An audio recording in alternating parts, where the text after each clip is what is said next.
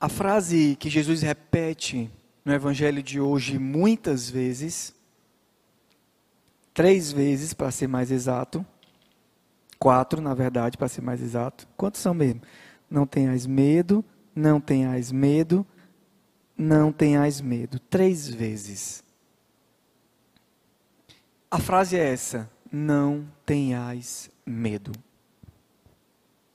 Se a frase é repetida por Jesus, não tenhais medo, não é por nada. Não é porque vai ser fácil, não é porque vamos começar um caminho bem facinho, mais ou menos. Seria até estranho. Seria estranho, por exemplo, você dizer assim: Ei, vai ali na cozinha da minha, lá de casa e vai pega um copo de água para mim. Aí a pessoa vai e diz: Não tenha medo. A pessoa vai logo assim: Vale o que, que tem na cozinha? Essa frase de Jesus, ela indica alguma coisa além de indicar o que nós não devemos ter, que é medo, ou seja, sermos corajosos, ela indica duas coisas importantes. A primeira, que não vai ser fácil, que vai ser difícil. O caminho do Senhor é um caminho desafiante. Não vai ser facinho. E a segunda, a mais importante, que Ele estará conosco até o fim. A certeza de que o caminho, de que o Senhor estará conosco até o fim, é que nos faz caminhar, mesmo em um caminho difícil, ou escolher, mesmo uma vida difícil, mas nós não estaremos abandonados. É o que nós vemos hoje, nesse primeiro, nesse primeiro primeira leitura de hoje, do profeta Jeremias. Fica bem claro que não é fácil. Jeremias diz, o que o servo do Senhor, Jeremias, diz: Eu ouvi as injúrias de tantos homens e os vi espalhando medo ao meu redor. Denunciai-o, denunciemo-lo. Todos os amigos observavam as minhas falhas. Talvez ele cometa um engano e nós poderemos apanhá-lo e desforrar-nos dele.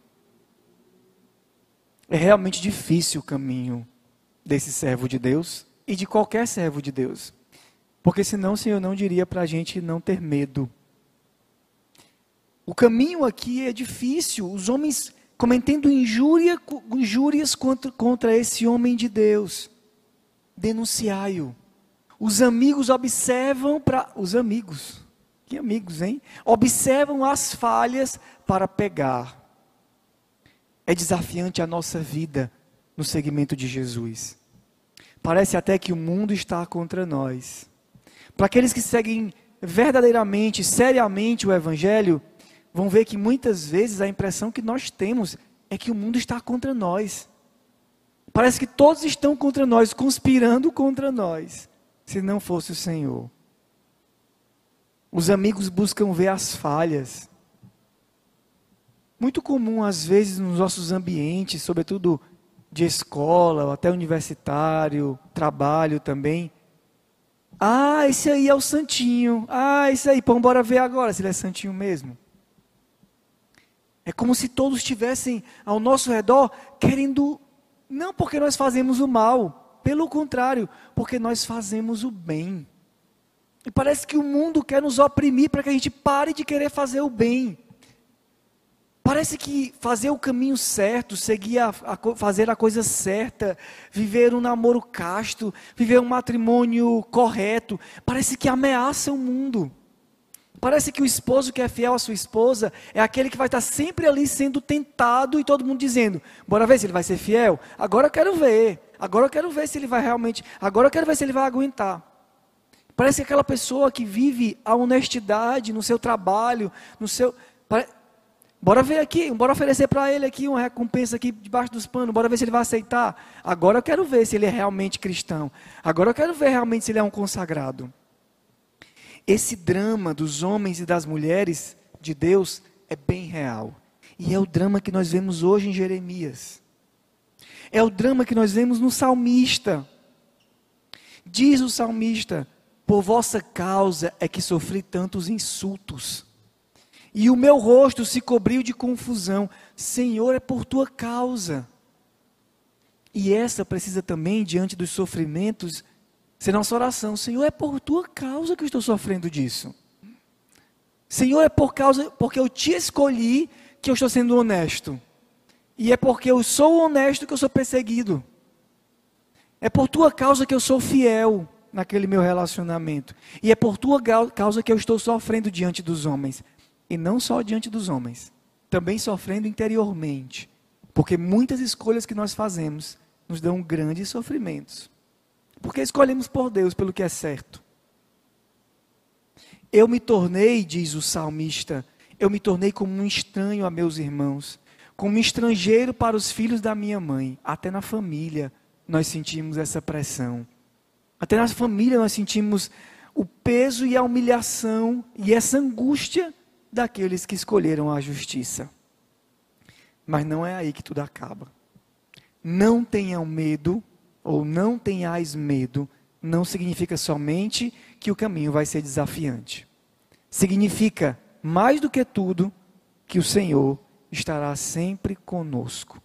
É a certeza que São Paulo fala para nós na leitura aos Romanos, na carta aos Romanos. Diz São Paulo: através do pecado entrou a morte, e a morte passou para todos os homens, porque todos pecaram. É, é verdade. A morte, o sofrimento, o pecado. Porém, a transgressão de um só levou a multidão humana à morte, mas de modo bem maior e superior a graça de Deus, ou seja, o dom gratuito foi concedido através de um só homem, Jesus Cristo, que se derramou em abundância sobre todos, e se derramou em abundância sobre todos. Os sofrimentos existem, as lutas existem, a luta contra o pecado e contra os homens maus existem, contra o demônio existe, contra o mundo existe uma luta, mas essa luta de contrapartida divina, é muito maior a graça. É muito maior a potência divina sobre nós. É muito maior o amor de Deus sobre nós. O pecado de Adão não é mais forte do que a redenção de Jesus Cristo. É isso que São Paulo quer dizer. E é isso que a liturgia de hoje quer nos comunicar. A liturgia de hoje quer comunicar a seguinte mensagem: Tu és meu servo, e por isso tu vais sofrer. Jesus não engana, hein? Jesus nunca disse, podem vir porque vai ser tudo maravilhoso aqui. Jesus diz que nós vamos atrás dele e que vai, vamos sofrer. Pegue a sua cruz e me siga. Mas eu garanto o meu auxílio em quantidade superior a todo e a qualquer sofrimento, nessa vida e na vida eterna. Ele nos diz isso fazendo para nós como se fosse uma declaração de amor. Vocês perceberam a declaração de amor que Jesus faz para nós hoje? É uma declaração de amor. Ele está ele tá declarando o amor dele para nós. Escutem agora essa palavra, sentindo o consolo de Deus. Não tenhais medo dos homens, pois nada há de encoberto que não seja revelado, e nada há de escondido que não seja conhecido. Não tenha medo porque eu sei de tudo. E nada está, esculto, está oculto ao meu olhar. Cada coisa eu vejo. As tuas dores eu vejo. Os teus sofrimentos eu vejo. As tuas ofertas escondidas eu vejo. Não tenha medo, porque eu sei que é difícil, mas eu estou contigo. Não tenha medo. Não tenhais medo daqueles que matam o corpo, mas não podem matar a alma a declaração de amor de Jesus. Não tenha medo, porque o corpo vai passar. Essa vida vai passar, é só um instante. Mas o que eu tenho para ti prometido é muito mais. A tua alma está guardada no meu coração. Eu te espero na eternidade. Não tenha medo. Não tenhas, não tenhais medo. E aqui é mais bonito ainda. Não tenhais medo, porque os pardais são vendidos por algumas moedas. Os pardais que você vê todo dia passando aí são vendidos por algumas moedas. E esses pardais que não valem quase nada, que pega duas moedas e paga e compra e mata e vende, faz o que quiser, eu cuido deles. eu não cuidaria de ti? Eu não zelaria por ti? Eu te deixaria abandonado? Não te deixaria abandonado. E eu te digo: vós não tenhas, não tenhais medo, vós valeis muito mais do que muitos pardais. Não tenhais medo, porque eu sei de tudo. Não tenhais medo, porque a tua alma tem um lugar. Tu tens um lugar no meu reino. Não tenhas medo, porque se, os, se eu cuido dos pardais, das coisas mais simples da vida, como eu não cuidaria de ti? Não tenhais medo de Jesus, é eu amo vocês. Eu te amo. Eu vos amo. Não desconfiem de mim. A mensagem do Evangelho é essa. Não desconfiem do meu amor. Não desconfiem que eu os amo mais do que muitos pardais. Querido irmão, o que o Senhor deseja nos convencer com uma liturgia tão bela quanto essa é que Ele, tá, ele está vendo tudo, Ele sabe de tudo e Ele sabe dos nossos sofrimentos. Mas Ele quer dar a certeza no nosso coração, a certeza interior de que Ele cuida de nós, de que Ele não nos abandona.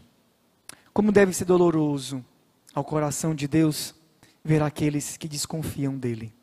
Porque ele faz tudo para que nós confiemos nele. Ele cuida de nós, nos dando tudo o que nós precisamos, e ele dá tudo o que nós precisamos para que nós confiemos e nos sintamos amados.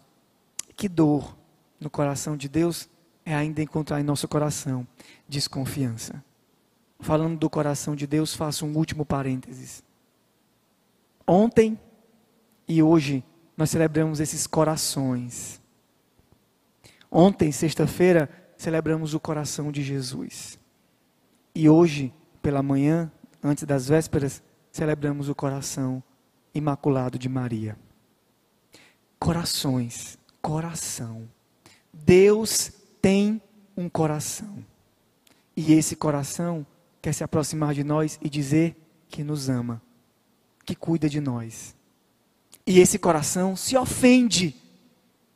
A ofensa ao coração de Jesus revelado a Santa Margarida, Margarida Maria Alacoque era: quanta frieza eu encontro no coração dos meus consagrados. Quanta frieza, o coração que se deu inteiro a vocês, e contra, quanta frieza eu encontro no coração dos meus consagrados. Poderia dizer para nós: tudo que eu faço por vocês tudo que eu cuido para que vocês, para que não falte nada, e eu encontro desconfiança. Finalizamos com o canto do salmo do salmista que diz: Cantai ao Senhor, louvai ao Senhor, pois ele salvou, melhor, o canto de Jeremias. Cantai ao Senhor, louvai ao Senhor, pois ele salvou a vida de um pobre homem das mãos do mal dos maus. Que o Senhor nos ajude e nessa Eucaristia renove a nossa confiança nele. Louvado seja o nosso Senhor Jesus Cristo. Para, sempre seja louvado.